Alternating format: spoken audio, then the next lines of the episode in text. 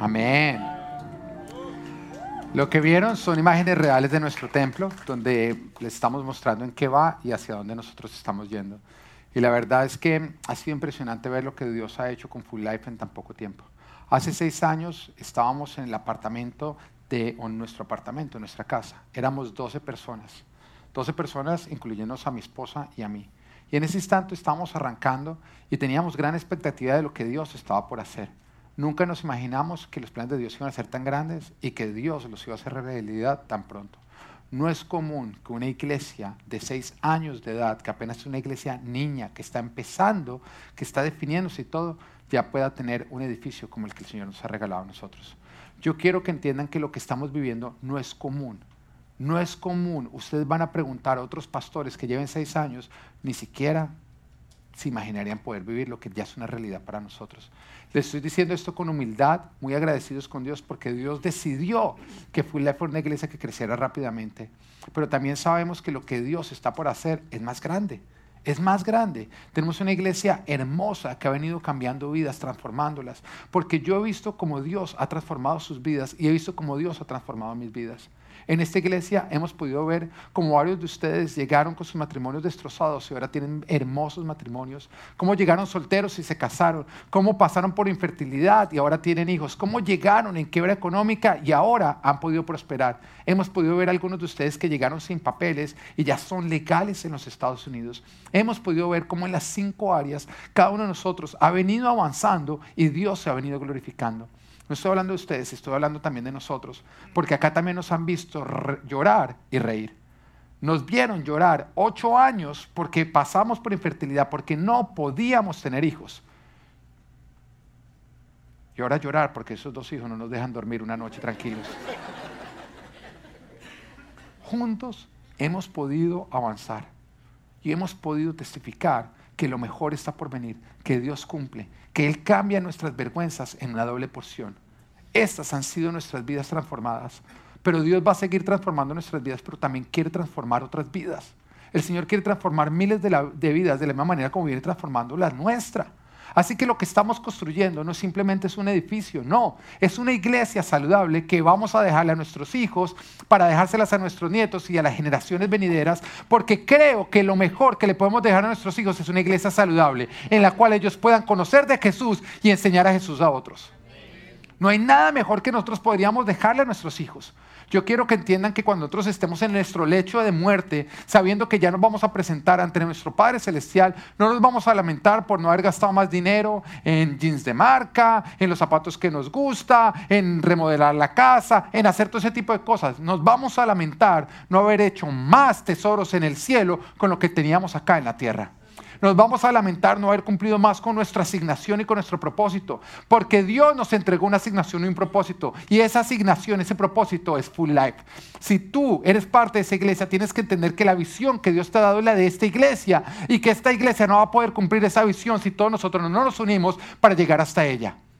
Yo quiero decirles a ustedes que el reto que estamos viviendo es grande. Es grande, es entrar en una nueva dimensión y por lo tanto vamos a requerir más dimensión de fe.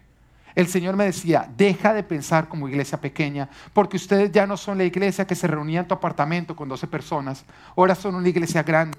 Ese edificio que Dios nos regaló fue evaluado por 4.2 millones de dólares. Lo compramos en 3, millones 325 mil dólares. Pero si nos vamos atrás, dos años antes de haberlo comprado, cuando el Señor me habló a mi corazón y me dijo, van a comprar templo, en ese instante para mí fue como, Señor, te equivocaste, pastor no somos nosotros, no hay manera de lo que podríamos ser. Y Dios me habló claramente y me dijo, sí, son ustedes. Así que yo le conté a mi esposa, ella se contagió y después le conté a Angie, que es la manager de, la iglesia, conoce las finanzas, con esto le dije, Dios nos está llamando a comprar un edificio para construir un templo. Y Angie, como, como Sara, se rió. Y yo, no te rías. Y después Dios nos sorprendió. Nos sorprendió porque entre nosotros en poco tiempo reunimos dos millones de dólares para poder comprar este edificio. Era algo que nosotros veíamos como un imposible. Yo recuerdo con Chavo hablando y diciendo, si pudiéramos reunir un millón de dólares, pero no, eso es imposible. Y el Señor dijo, lo que viste imposible, te lo doblo. Podemos reunirlo. Y estamos entrando algo nuevo. Dejamos 800 mil dólares para hacer las adecuaciones del lugar ya que al principio nos habían mirado, decían más o menos con 600 mil lo van a hacer, entonces siempre yéndonos por más.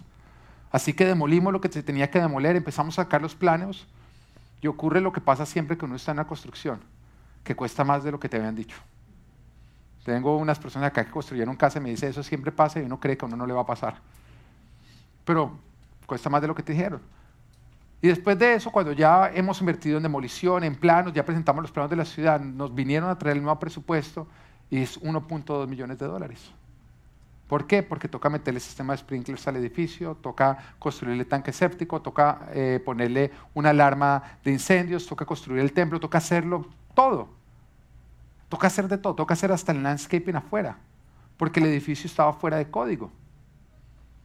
Bueno, eso no es malo, es simplemente un reto. Pero cuando a mí me dieron el nuevo valor, que era 1.2 millones de dólares, nosotros teníamos en nuestra cuenta bancaria 600 mil dólares.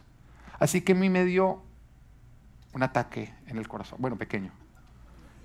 Un pequeño ataque en el corazón. Y en ese momento me preocupé y tuve que vivir la soledad a pesar de estar acompañado, el peso.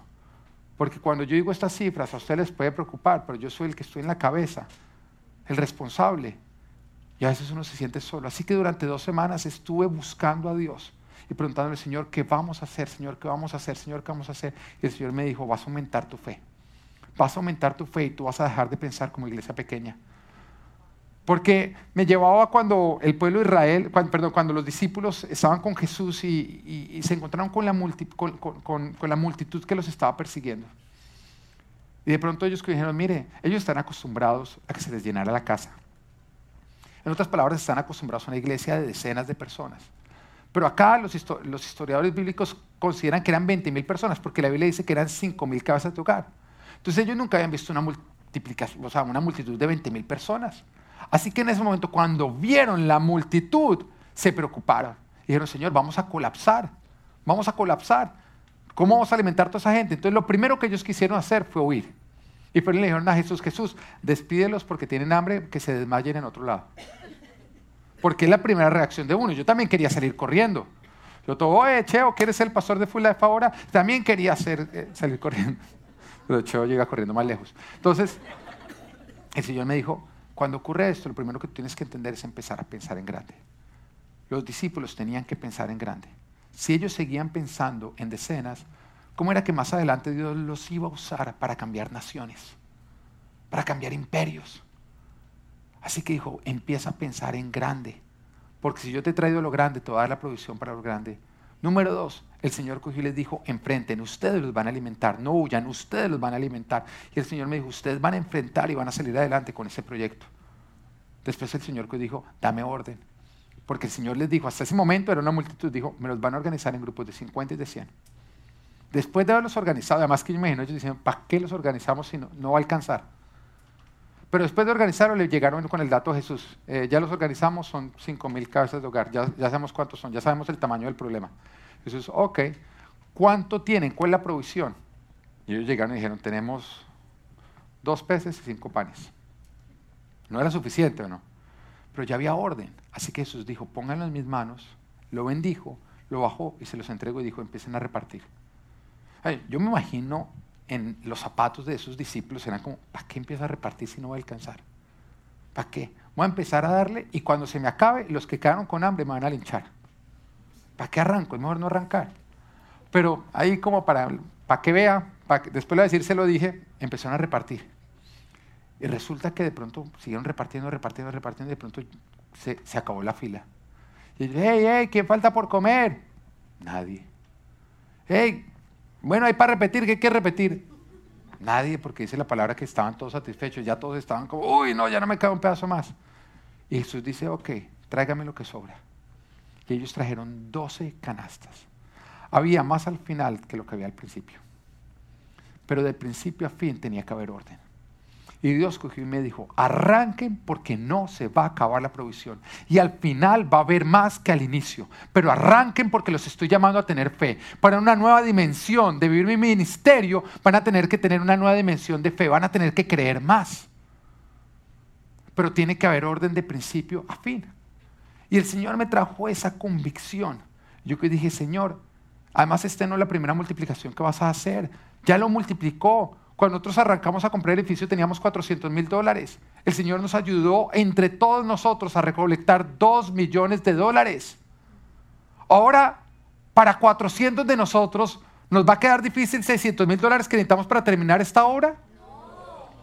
Y me encantó una persona que cogió y me dijo, pastor, usted está sobrecargado porque usted cree que ese problema es suyo. Pero eso no es un problema suyo, eso es un problema de nosotros 400. Porque Dios no lo llamó a construir esto solo. Ahora les voy a decir algo, yo, yo quiero dejarle a mis hijos una iglesia saludable, es lo que yo quiero invertir para ellos, porque si mis hijos no conocen a Jesús de Nazaret y no le entregan sus vidas a Jesús de Nazaret, mis hijos se mueren y se van para el infierno. Yo quiero dejarle a las siguientes generaciones un lugar donde ellos puedan venir a conocer de Jesús, donde familias se salven. Cada día el diablo avanza con más paso a acabar con las familias y con los valores cristianos. Y por esa razón la iglesia tenemos que ser agresivos y tenemos que levantar iglesia y tenemos que ir a salvar porque somos los únicos que tenemos mensaje de salvación. Y por esa razón creo que esto es una gran oportunidad una gran oportunidad de dejar en esta vida una marca, una huella que va a valer y que va a ser aplaudida en el cielo. Porque cuando lleguemos al cielo, el Señor no nos va a aplaudir por cómo usamos el dinero de maneras egoístas, pero sí nos va a aplaudir de cómo lo usamos para la expansión de su reino, para dar a otro lo que nosotros hemos recibido. Cuando arrancamos la primera campaña que se llamaba Dios primero, como mi familia literalmente entregamos todo, entregamos, vaciamos nuestras cuentas bancarias. 12 años de ahorros, Dios lo sabe. Fuimos los que abrimos la campaña y lo entregamos todo. Así que uno podría decir, pero ¿por qué ahora voy a participar? Porque con la primera compramos el edificio, necesitamos adecuarlo. Y lo cierto es que después de que lo entregamos todo, Dios me ganó a mí en dar y otra vez tengo dinero. Porque yo he podido ver que a Dios nadie le gana en dar. Dios multiplica. No es cuestión de dar, es cuestión de multiplicar. Y he podido ver una multiplicación en mi vida. Y es por esa razón que esta campaña también la queremos abrir. Lastimosamente hubo alguien que se me adelantó. Él abrió primero que yo. El pastor Frank. Mi pastor y nuestra cobertura. Cuando él fue y vio el edificio, quedó tan fascinado que dijo, yo quiero ser el primero que da dinero para lo que viene. Y nos entregó 10 mil dólares. El pastor Frank. Ahora con mi esposa, nosotros hemos decidido también doblar esa cifra y también vamos a arrancar con otros 10 mil dólares. Aquellos de ustedes que Dios les pone en su corazón y que ven una oportunidad en esto, yo les quiero animar a que se unan. Porque el dinero que necesitamos entre todos nosotros ya no es gran dinero pero también quiero que lo den con expectativa, creyendo que a Dios nadie le gana en dar, que todo lo que damos estamos sembrando y que en esta vida vamos a poder testificar que lo que entregamos Dios lo multiplicó, que le dimos algo y Dios nos devolvió más. Pero necesitamos tener fe. Hoy yo los quiero retar a ustedes a tener fe, a creerle a Dios. No nos podemos quedar en este momento sin fe, no podemos pensar de una manera humana, tenemos que pensar como Dios nos llama a pensar, porque es la única manera en que vamos a poder conquistar ese edificio que el Señor nos ha entregado entre todos nosotros, esto es pan comido. Aquellos de ustedes que quieran participar, que sientan el reto de participar, a la entrada las personas que están van a estar entregando estos papelitos donde ustedes pueden hacer un compromiso de cómo ustedes, en cuánto se quieren comprometer. Yo lo único que les pido a aquellos que quieren participar, si tú no quieres participar, si, te da mal genio que yo esté haciendo eso, no te preocupes, tú no estás invitado. Pero aquellos que vemos una oportunidad, que estén alineados a esta visión que Dios nos ha dado, que entienden que Dios lo va a hacer y que fuimos afortunados en ser llamados para ser usados para hacerlo, llévense este papel, órenlo y dentro de ocho días tráiganlo y déjenos saber cómo podemos contar con ustedes. Amén. Padre, yo te doy gracias por esos 600 mil dólares. Gracias, Padre, porque tú, Señor, ya diste la orden en el cielo de que nos sean entregados. Y ciertamente si nos diste ese edificio, tú nos vas a dar la provisión para que sea un edificio que habla de tu gloria. En el nombre de Jesús, amén. Quiero recordarles por qué hice esto al final del servicio y dejando claro que es para miembros. Esto es para aquellas personas que están construyendo Full Life. Amén. Amén.